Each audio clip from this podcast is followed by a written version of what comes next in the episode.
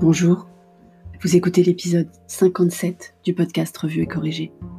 Cet épisode a été publié le mercredi 22 avril et s'intitule Ma lettre du jour. Je me rends compte que quotidien c'est fréquent quand même. Quand j'ai repris ce blog le 17 mars 2020, après près de 5 ans sans publication, c'était un exutoire qui me semblait naturel. L'écriture a toujours été ma façon de processer, d'intégrer, de digérer les événements qui m'arrivaient, même avant que la technologie ne me permette de mettre mes écrits à la disposition de tous, enfin tous ceux qui voulaient bien. 2020 n'étant plus 2015, au rayon des nouvelles technologies, ces écrits ont aussi été pour la première fois portés dans ma voix et ont pris une autre forme, une autre couleur, permettent moins de liberté d'interprétation de mon humeur d'après mes lecteurs, mais plus d'ouverture sur le entre les lignes d'après mes auditeurs. Une de mes plus fidèles auditrices, qui se reconnaîtra, j'espère, qualifie ma chronique d'audio épistolaire. Ce très joli néologisme, j'espère ne pas m'être trompé de terme, depuis que ma mère a découvert mon blog, elle me parle tous les soirs de mes fautes de grammaire.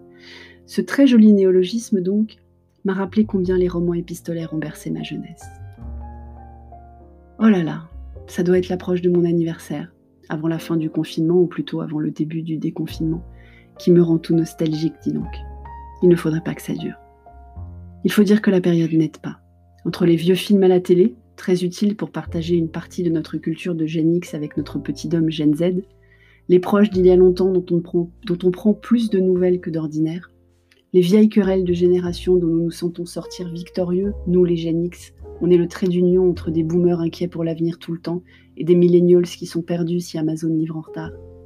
Je me retrouve à raconter beaucoup plus qu'avant à Petit Homme comment c'était avant. Ce avant, très vague, qui couvre une période longue du début du monde à sa naissance, fait beaucoup plus partie de nos conversations depuis quelque temps.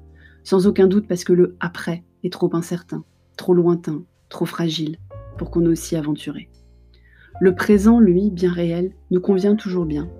Petit homme ayant hérité de mon côté casanier qui rendait fou cher et tendre quand on s'est rencontrés.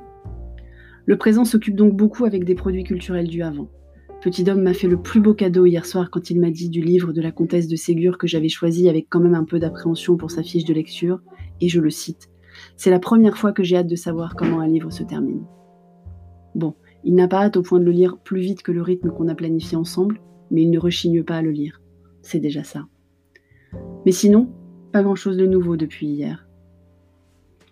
Encore un jour où, comme l'épisode précédent. Apparemment, je m'étais trompé de numéro, de jour d'ailleurs, tellement on est perdu dans les jours, les semaines, les mois maintenant. Allez, j'enregistre cette lettre et je vais l'envoyer, par écrit comme par oral, sur les canaux de communication qui nous lient. Comme il est loin le temps où j'écrivais sur les enveloppes des petits mots pour le facteur. Merci de m'avoir écouté.